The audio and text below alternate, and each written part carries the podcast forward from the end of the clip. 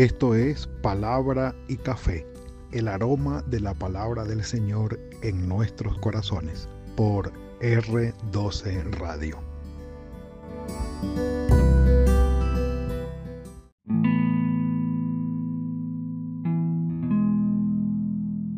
Señor, mi vida es preciosa a tus ojos.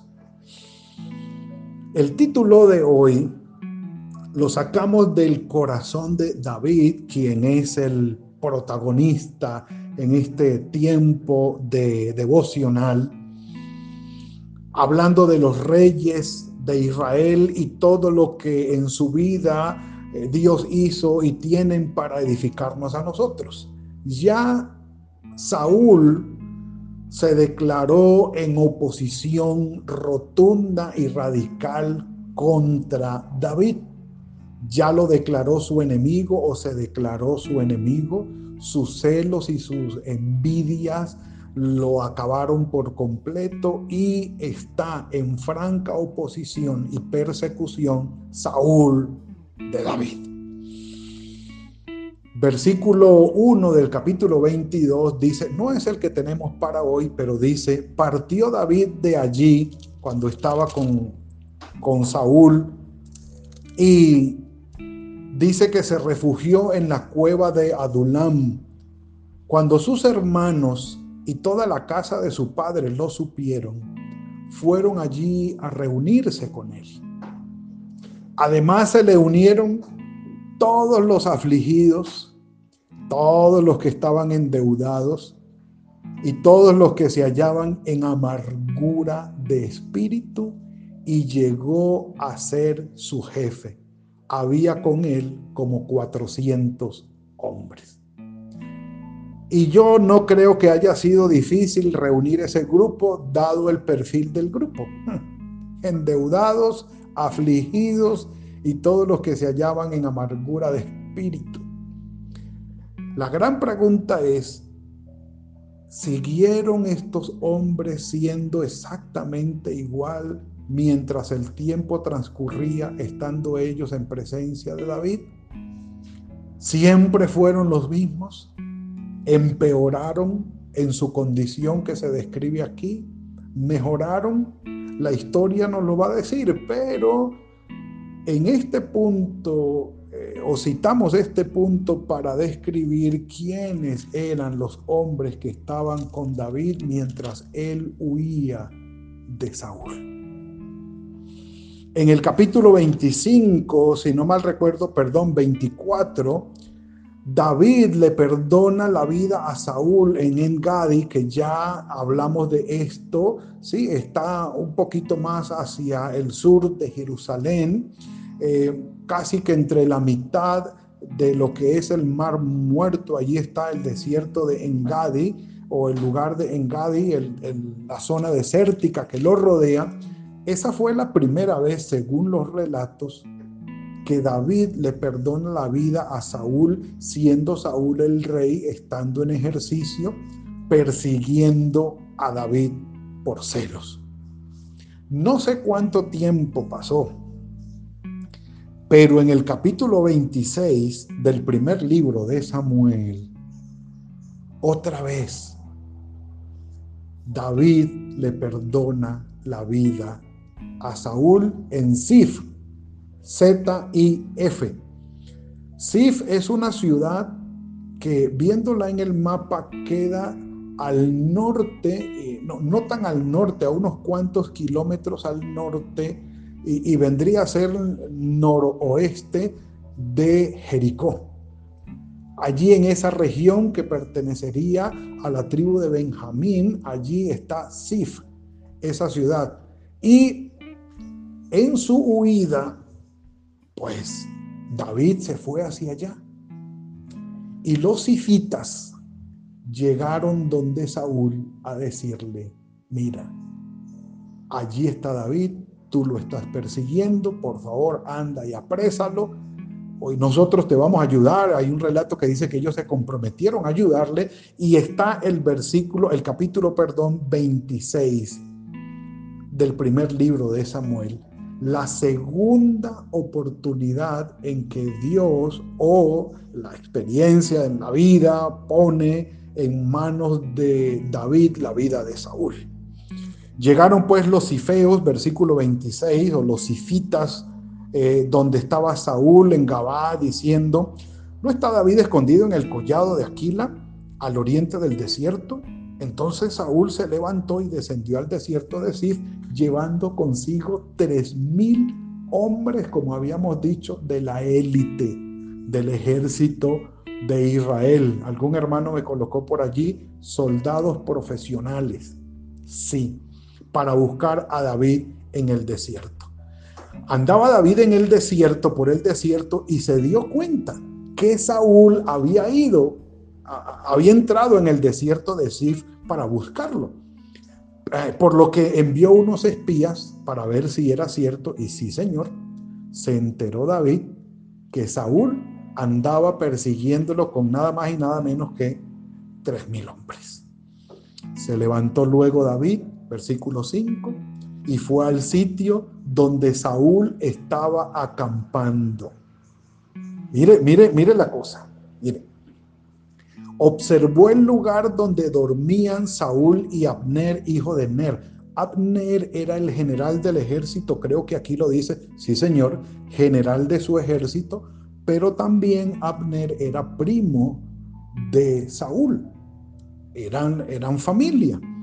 Y, sí, hermano de, eh, hijo de un hermano de su padre. Se levantó David y fue al sitio y observó dónde estaban allí. Estaba Saúl durmiendo en el campamento y el pueblo acampaba, es decir, el ejército acampaba alrededor suyo eran, por así decirlo, la guardia del rey, soldados élite de Israel escogidos para salvaguardar a Saúl. Y él estaba tranquilo, estaba rodeado de tres mil hombres. ¿Qué podía sucederle? Estaba persiguiendo a David, que andaba con una banda de, digámoslo así, según el perfil que leímos, una banda de perdedores. Gente que mejor dicho, no tenían nada que temerle. ¿A qué temerle? ¿Sí? De temer para con ellos. Entonces, dice que estaba dormido. Entonces dijo David a Imelec, el Eteo, y Abisai, eh, hijo de Sarbia, hermano de Joab, ¿quién descenderá conmigo al campamento donde está Saúl? Y Abisai dijo yo, yo voy contigo. Yo voy contigo. Dos nada más. Entre tres mil. Bueno, tres mil uno contando a Saúl aparte de sus tres mil. Yo descenderé conmigo, contigo. Versículo 7. David y Abisai fueron pues de noche, donde estaba el ejército, tarde de la noche. Saúl se hallaba, dice, tendido. Podríamos decir cuán largo era porque el personaje era alto. Durmiendo en el campamento a pierna suelta, con su lanza clavada en la tierra, típico de los soldados de la época, clavar su lanza allí en la tierra. ¿Sí? Eh, a ver que me perdí. Eh, eh, tendido en el campamento con su lanza clavada en la tierra a su cabecera, Abner y el ejército alrededor de él estaban tendidos, dormidos todos. Y Abisai le dijo a David, hoy ha entregado Dios a tu enemigo en tus manos. Otra vez. Otra vez. Las tentaciones llegan, las tentaciones llegan y hablan a nuestros oídos, nos hablan cerca del oído, las tentaciones y pudiéramos decir, que son emisarios del enemigo, que nos dicen, mira, no vas a desaprovechar esta oportunidad. ¿Cómo se te ocurre? Si no aprovechas esta oportunidad, mejor dicho, no se te va a volver a presentar. De una manera muy eh, seductora, eh, se presenta Abisai diciéndole, David, aquí fue. Aquí fue. Un café por eso, un café. Mm.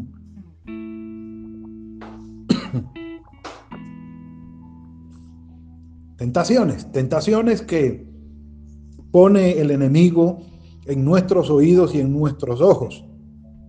Entonces dice, déjame ahora, le pide a Abisai a David, que no sea él, sino que lo autorice, que lo autorice, déjame que lo hiera con la lanza, yo lo voy a clavar en la tierra de un solo golpe y no le hará falta el golpe de gracia.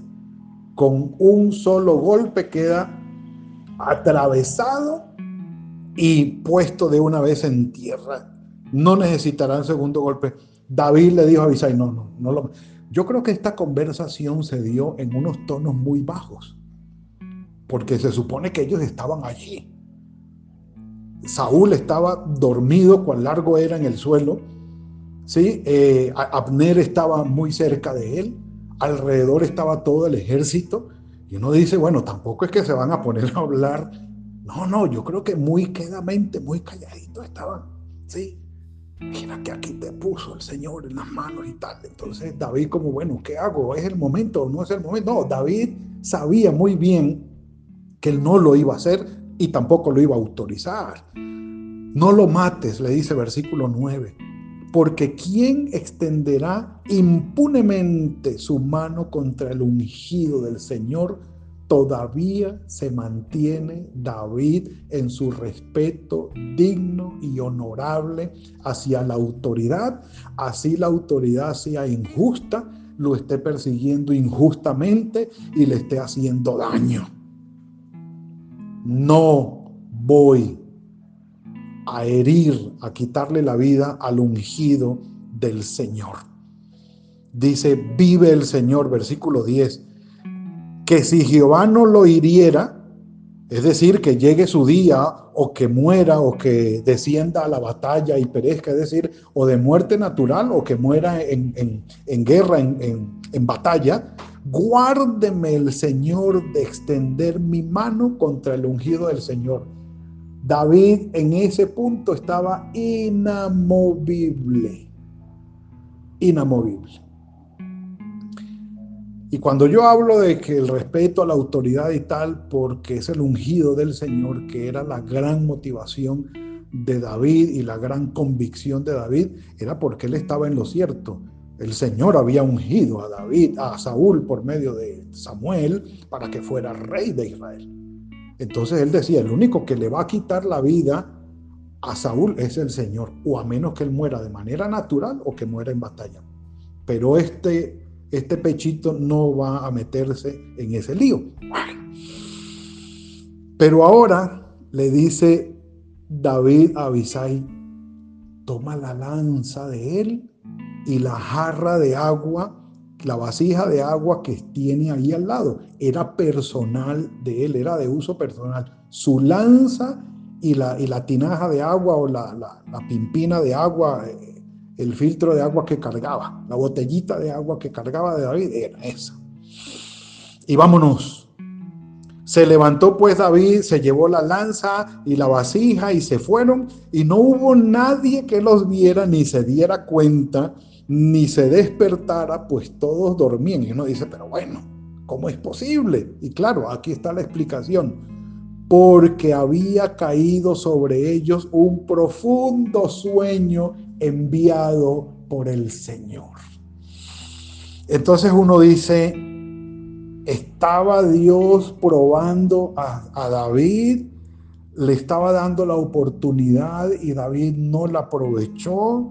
Si David hubiese matado a Saúl, Dios no hubiese dicho nada, ni lo hubiese castigado, no sabemos. No sabemos. El escritor sagrado nos deja ver este detalle muy importante. Luego pasó David al lado opuesto, se puso lejos del lugar y desde allá gritó. Gritó y llamó a Abner. No respondes, Abner. Y cuando Abner se despertó y se levantó y dijo, ¿quién está gritándole al rey? Y bueno, no eres tú el que tenías que proteger al rey, no eres tú el hombre de confianza del rey entraron a matarlo, le dice, y tú ni cuenta te diste.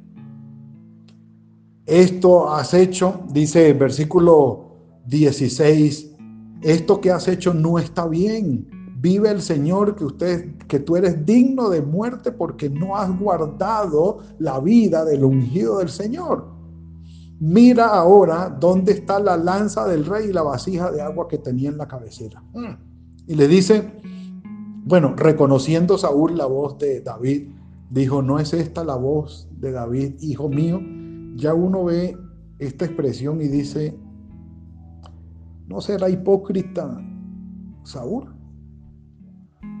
Bueno, uno dice, listo, sigamos leyendo. David respondió, sí, es mi voz, rey y señor mío. Y añadió, ¿por qué persigues así ¿Por qué persigues así, mi Señor, a tu siervo? ¿Qué he hecho? ¿Qué mal te han hecho mis manos? Vuelve y le dice David a Saúl, porque la persecución era absolutamente injusta. Ruego pues que el rey, eh, mi Señor, oiga ahora las palabras de su siervo. Si, el, si es el Señor, nuestro Dios, quien instiga contra mí, listo, que acepte la ofrenda pero si son los hombres, malditos sean aquellos que eh, en, presencia del Señor, porque me han expulsado hoy para que no tenga parte en la heredad del Señor, diciéndome, ve y sirve a otros dioses. Es decir, el hecho de ser perseguido David y de tener que huir a otros pueblos y permanecer entre otros pueblos, lo hacía prácticamente partícipe también de su vida de fe, de esos pueblos que eran idólatras. Entonces, por eso es la expresión de David diciendo, me están obligando a servirle a dioses ajenos, a meterse a otros pueblos y participar con ellos.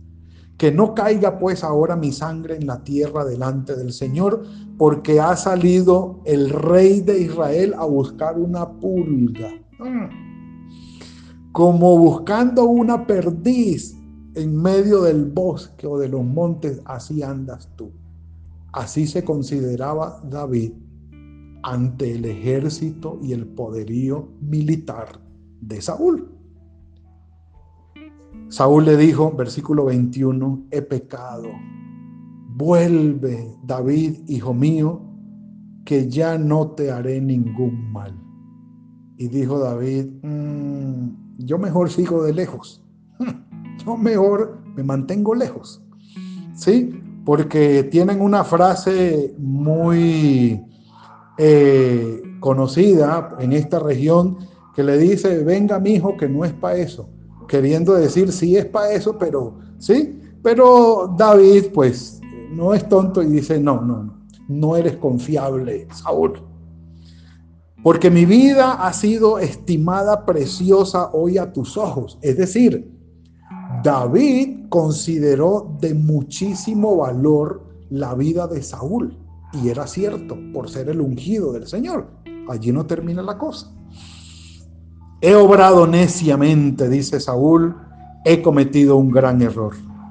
David le respondió, aquí está la lanza del rey. Pasen acá, envía uno de tus criados para que la tome. Y mire el punto clave de nuestra reflexión de hoy. Que Jehová pague a cada uno según su justicia y su lealtad. Pues el Señor te había entregado hoy en mis manos, pero yo no quise extender mi mano contra ti, que eres el ungido del Señor. Y del mismo modo, versículo 24, ténganlo allí presente. Del mismo modo que tu vida ha sido estimada preciosa hoy a mis ojos, así sea mi vida a los ojos del Señor y me libre de toda aflicción. Amén. Amén. Ah.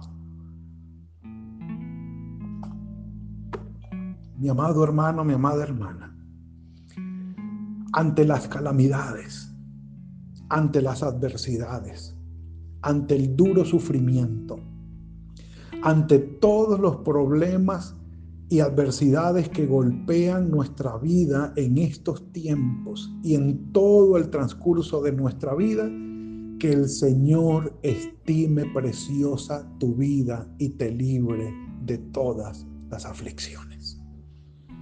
¿Puede el Señor hacer eso? El Señor lo hace. Nuestra vida es preciosa a los ojos del Señor. Él la estima preciosa, al punto que no nos deja atravesar por una aflicción, por una prueba o por un sufrimiento que no podamos soportar. Porque junto con la prueba nos da la salida para que lleguemos al otro lado y, salgamos victoriosos. Mas Dios muestra su amor para con nosotros, en que siendo aún pecadores, Cristo murió por nosotros, estimando preciosa nuestra vida como para ser rescatada, salvada y redimida. Nuestra vida, mis amados, es preciosa a los ojos del Señor. Él no nos descuida. Él no nos descuida. Si envió a su Hijo Jesucristo a morir por nosotros, dando la muestra más grande estimación para nuestra vida, ¿cómo no nos va a dar junto con Él todas las cosas? El Señor nos ha salvado pagando el precio más alto que se pueda tener por nuestra vida.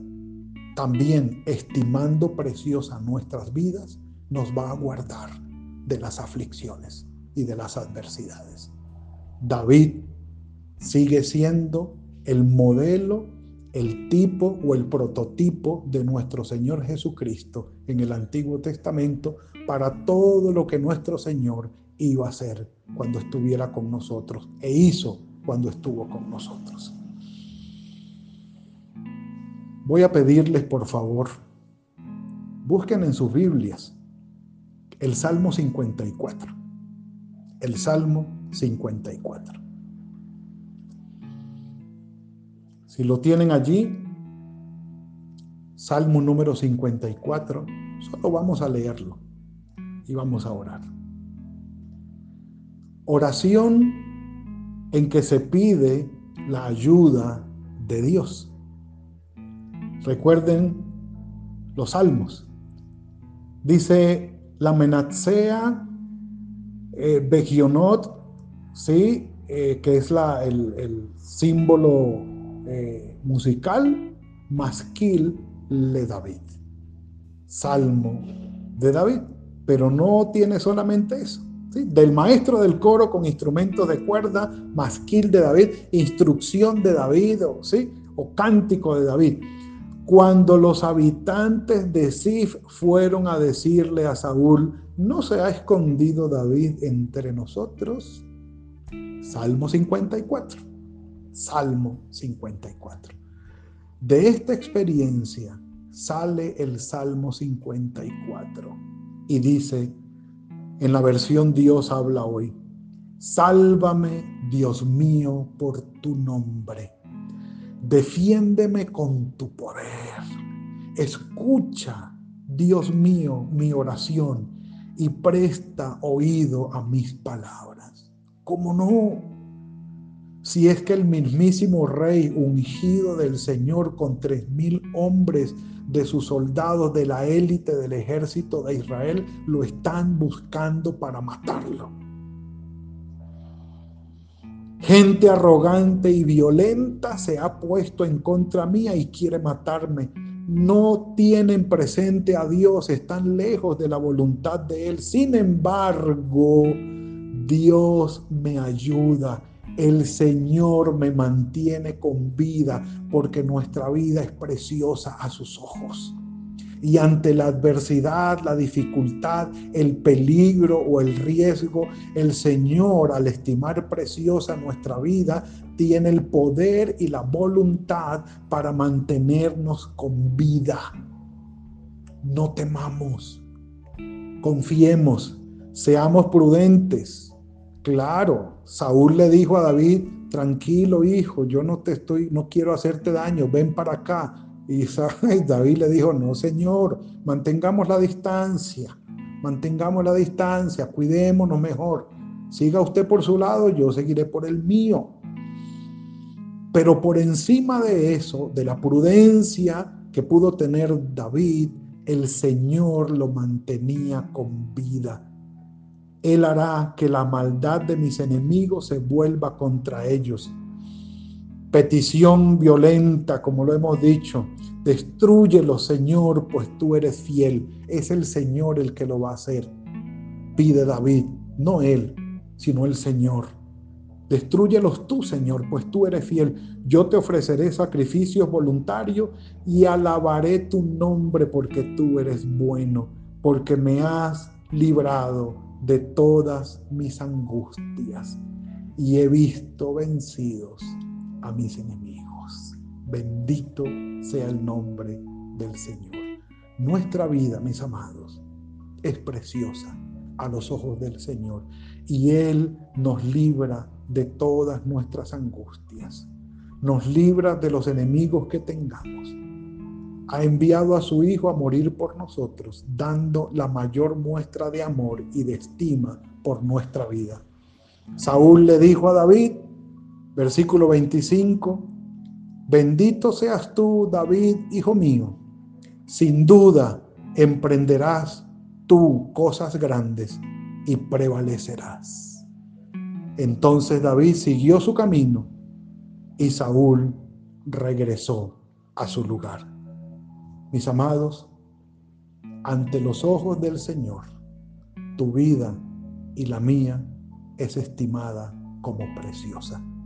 Su ayuda, su soporte, su fortaleza no se hará esperar. Nos librará en los momentos de aflicción, nos fortalecerá en los momentos de necesidad y de angustia, y su bendición siempre reposará sobre nosotros. Padre, gracias por esta, este mensaje, este alimento que nos has dado hoy. Gracias porque sabemos que nuestras vidas para ti son estimadas, preciosas. Y lo muestra, Señor, librándonos de nuestras aflicciones ayudándonos en los momentos de calamidad y con la muestra más grande de amor y de estima que tú tienes para con nosotros, tu Hijo Jesucristo, muriendo en la cruz para traernos la salvación, la redención y la sanidad. Bendito sea tu nombre. Que podamos albergar esto en nuestros corazones, confiar en ti y esperar en ti. Señor, estamos en tus manos.